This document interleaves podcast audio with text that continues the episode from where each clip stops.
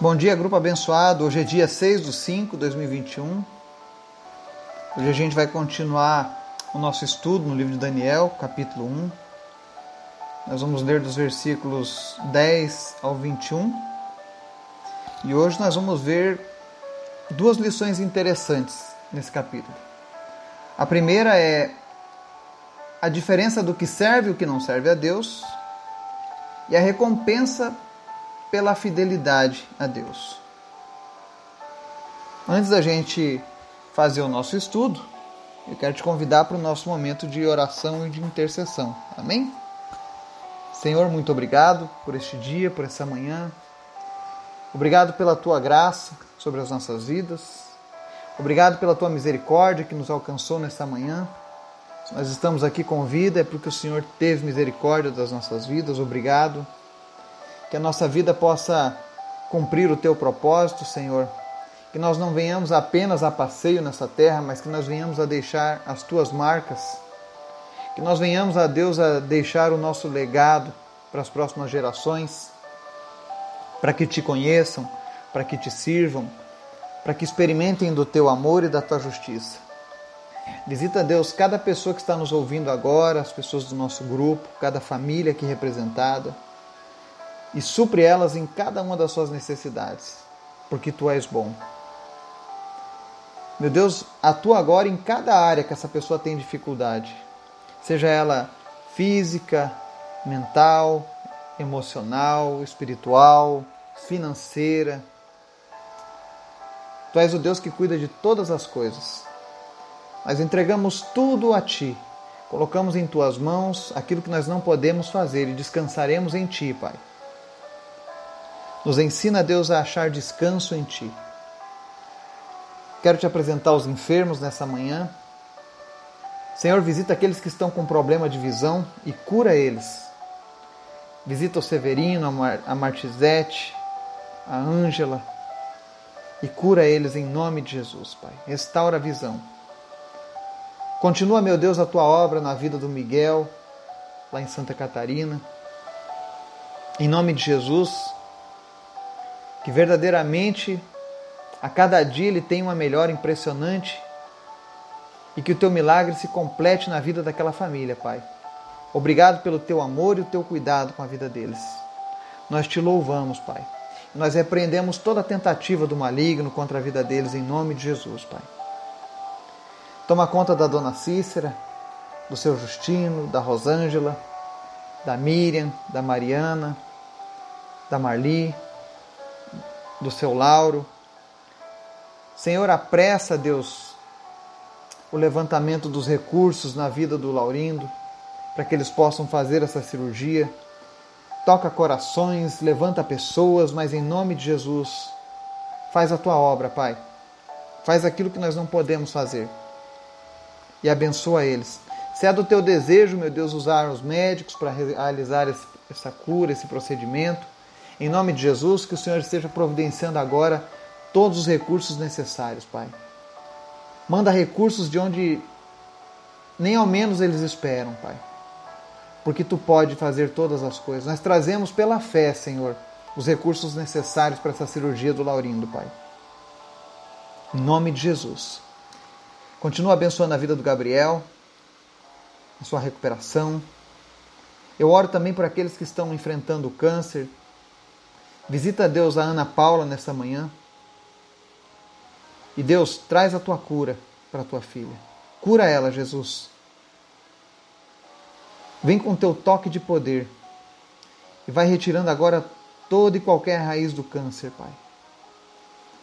Todos os sintomas relacionados a esse câncer, deixem ela agora em nome de Jesus.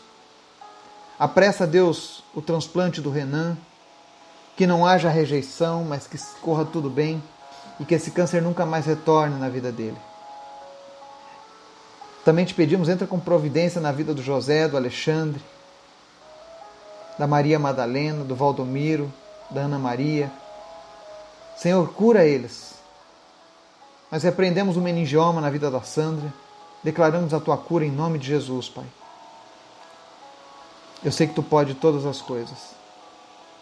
Então visita esse povo e cura, Pai.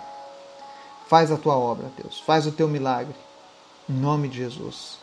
Também nós te pedimos, Pai, visita a nossa nação, abençoa o nosso país, abençoa os países que estão ouvindo essa mensagem. E repreende, Deus, os males dessa pandemia, da corrupção e de tantas coisas que estão acontecendo. Tem misericórdia, Deus, do nosso povo, ainda que o nosso povo não te busque, ainda que o nosso povo, na sua grande maioria, rejeite a tua palavra, rejeite os teus caminhos. Todavia, Deus, nós nos colocamos intercedendo pela nossa nação, assim como Abraão intercedeu por Sodoma e Gomorra, para que o Senhor tenha misericórdia desse povo. Em nome de Jesus. Muda, Deus, a nossa sorte. Também nós te pedimos nessa manhã, Pai. Fala conosco através da tua palavra. Nos ensina, Deus, a sermos fiéis a Ti em todas as situações. Em nome de Jesus. Amém. Hoje nós vamos dar continuidade aqui ao livro de Daniel, ainda no capítulo 1. E esse livro ele é muito rico em ensinamentos sobre fidelidade. E hoje nós vamos ver aqui dois aspectos importantes. O primeiro é existe um preço a ser pago pela nossa fidelidade. Quando nós temos convicção da palavra de Deus e da vida com Deus, nós estaremos dispostos a abrir mão de tudo. De tudo aquilo que possa seduzir a grande parte das pessoas, nós vamos ter força e ousadia para vencer. Então, aqueles que se achegam a Deus verdadeiramente, que conhecem o Deus que servem, com certeza eles vão ter vitória quando o inimigo oferecer as tentações. E essa perseverança, essa força em resistir às tentações, aos males, às seduções do mundo, ela sempre vai trazer uma recompensa especial de Deus. Vamos ver o que diz a palavra de Deus? Vamos lá, versículo 10. Após aquela narrativa de que o, o servo do rei havia achado graça em Daniel, ele começa no versículo 10. Apesar disso, ele disse a Daniel: Tenho medo do rei, o meu senhor que determinou a comida e a bebida de vocês. E se ele os achar menos saudáveis que os outros jovens da mesma idade? O rei poderia pedir a minha cabeça por causa de vocês. Daniel disse então ao homem que o chefe dos oficiais tinha encarregado de cuidar dele e de Ananias, Misael e Azarias. Peço que façam experiência com seus servos durante dez dias. Não nos dê nada além de vegetais para comer e água para beber. Depois compare a nossa aparência com a dos jovens que comem a comida do rei, e trate os seus servos de acordo com o que você concluir. Ele concordou e fez a experiência com eles durante dez dias. Passados os dez dias, eles pareciam mais saudáveis e mais fortes do que todos os jovens que comiam a comida da mesa do rei. Assim, o encarregado tirou a comida especial e o vinho que haviam sido designados, e em lugar disso lhes dava vegetais. A esses quatro jovens, Deus deu sabedoria e inteligência para conhecerem todos os aspectos da cultura e da ciência.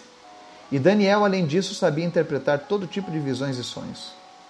Ao final do tempo estabelecido pelo rei para que os jovens fossem trazidos à sua presença, o chefe dos oficiais o apresentou a Nabucodonosor. O rei conversou com eles e não encontrou ninguém comparável a Daniel, Ananias, Misael e Azarias, de modo que eles passaram a servir o rei. O rei lhes fez perguntas sobre todos os assuntos que exigiam sabedoria e conhecimento e descobriu que eram dez vezes mais sábios que todos os magos e encantadores de todo o seu reino.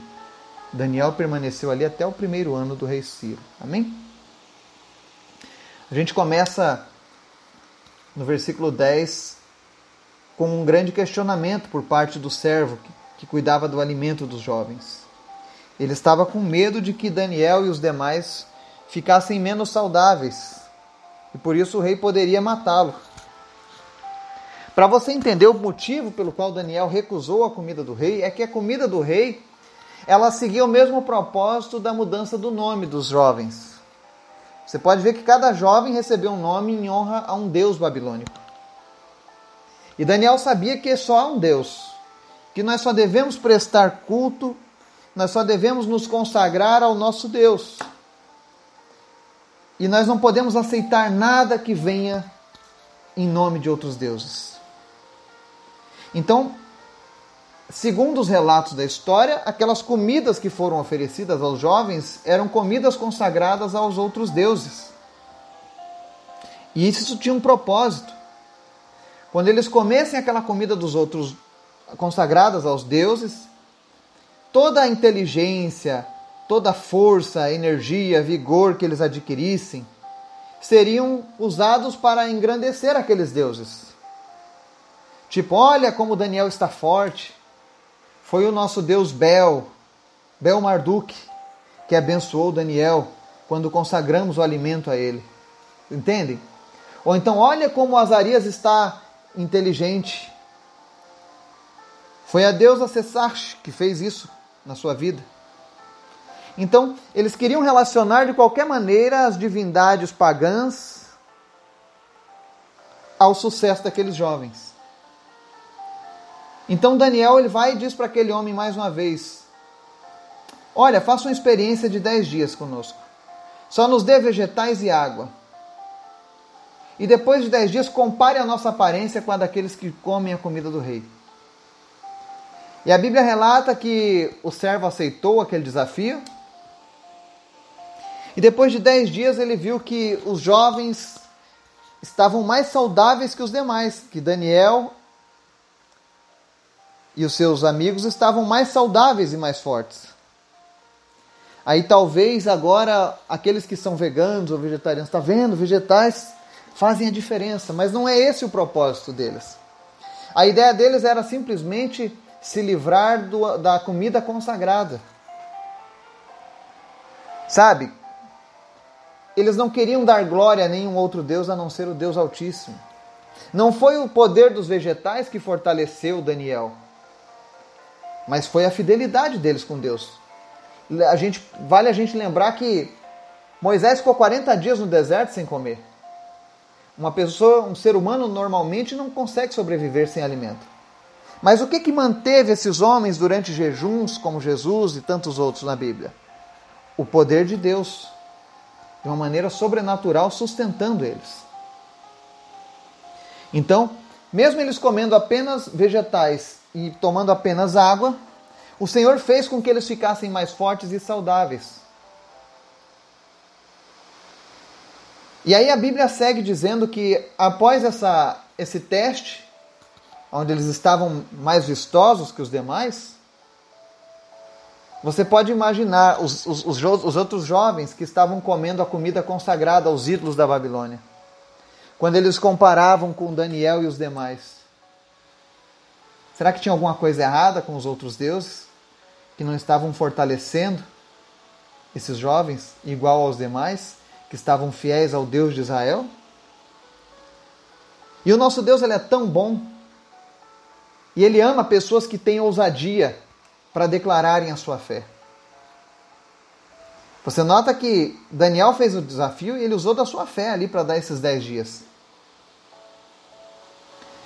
E logo mais à frente, a Bíblia diz no verso 16 que foi tirada a comida especial e o vinho, e eles recebiam apenas vegetais.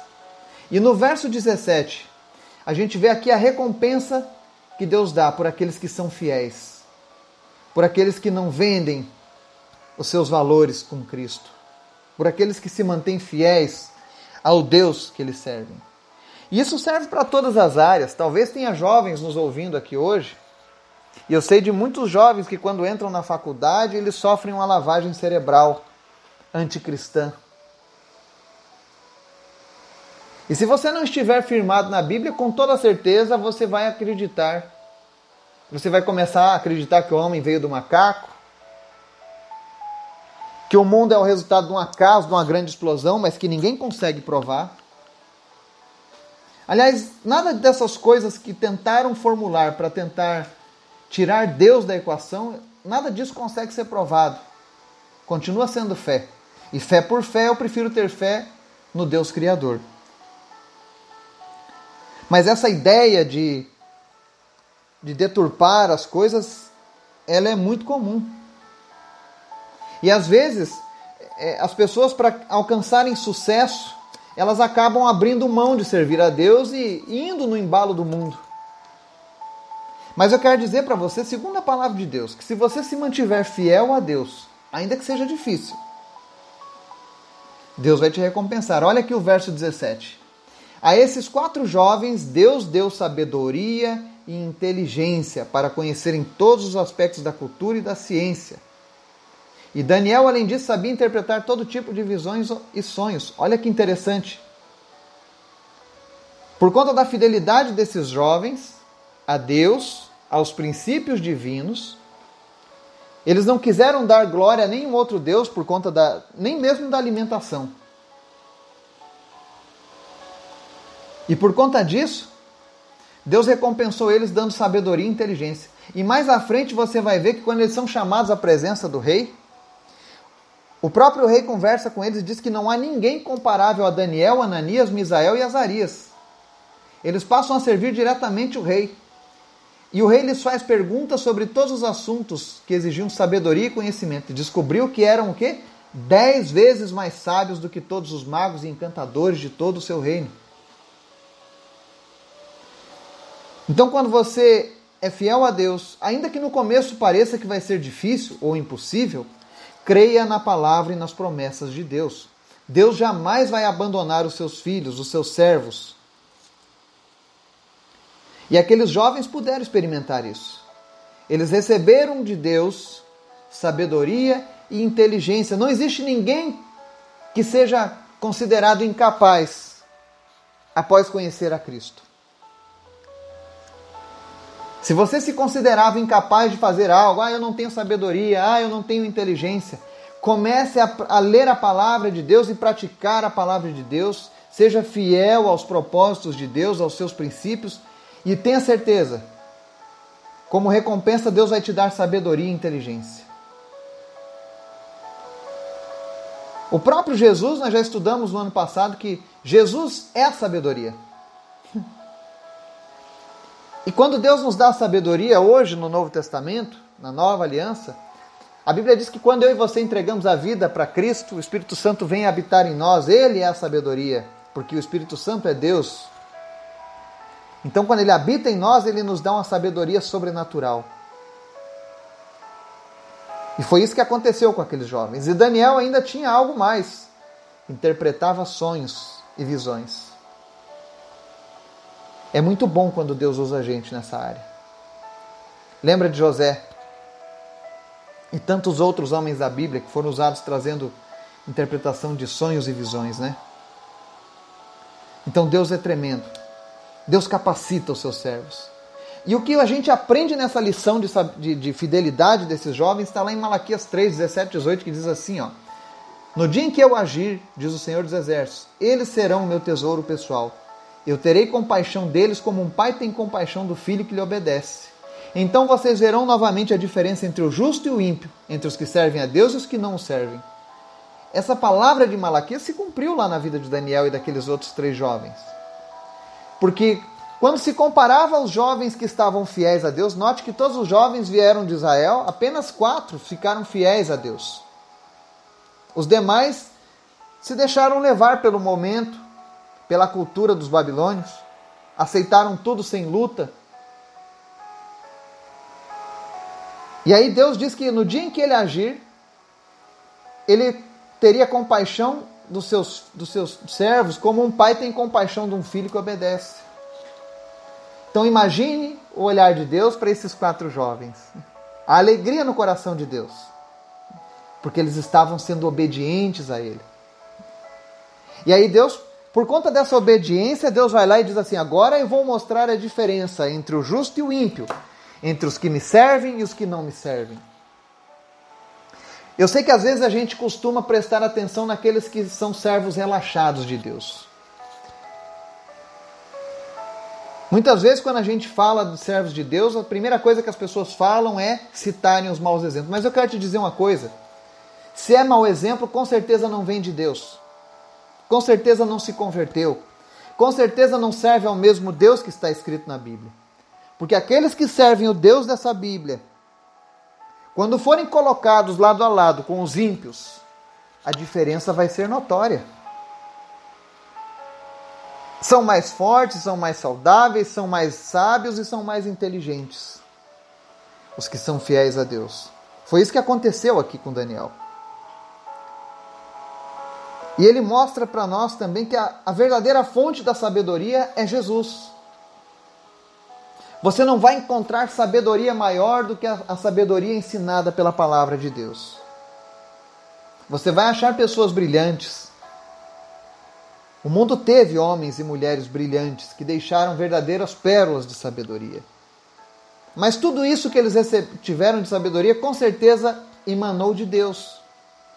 E se você quer ir direto à fonte da sabedoria, vá diretamente à palavra de Deus. O livro de Provérbios, o livro de Eclesiástico, são livros específicos que tratam da sabedoria. Então, se você quer ter sabedoria, leia a palavra de Deus.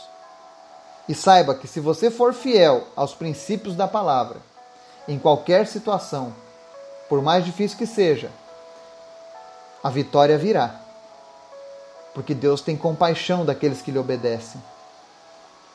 E isso vai redundar em diferença entre o justo e o ímpio. Eu lembro de uma história que foi contada. Eu até conheci essa pessoa durante uma cruzada. Ele estava desempregado e ele é programador. Ele estava atrás de um serviço e nenhuma porta se abria, mas aquele homem estava fiel a Deus, orando e crendo que Deus abriria uma porta. Então, uma grande multinacional americana chamou pessoas para fazerem um teste, para resolver um problema que tinha na empresa. Aquela empresa tinha uma dívida de bilhões. E apenas uma ferramenta bem ajustada poderia auxiliar eles naquele processo. Várias pessoas testaram soluções. Mas teve um homem, um servo de Deus, que estava orando, estava fiel a Deus, mesmo naquela situação difícil de desemprego. E ele foi lá e fez o que havia de melhor nele. E ele conseguiu oferecer para aquela empresa uma solução não de resolver por completo uma dívida de bilhões, mas ele transformou com a sua solução uma dívida de bilhões em uma dívida de poucos milhões. E isso é muita coisa. Então aquele homem foi honrado por Deus. E Deus deu para ele um conhecimento sobrenatural para resolver aquele problema daquela grande empresa. E hoje ele é um dos grandes nomes. Então, aquele que é fiel a Deus no tempo certo, ele colherá as bênçãos que Deus tem preparado para aqueles que lhe obedecem. Então, não retroceda. Não fuja da presença de Deus. Continue firme. Que no seu tempo Deus fará a diferença entre o justo e o ímpio, entre os que servem e os que não servem. Amém? Que Deus te abençoe e te dê um dia na sua presença. Em nome de Jesus. Amém.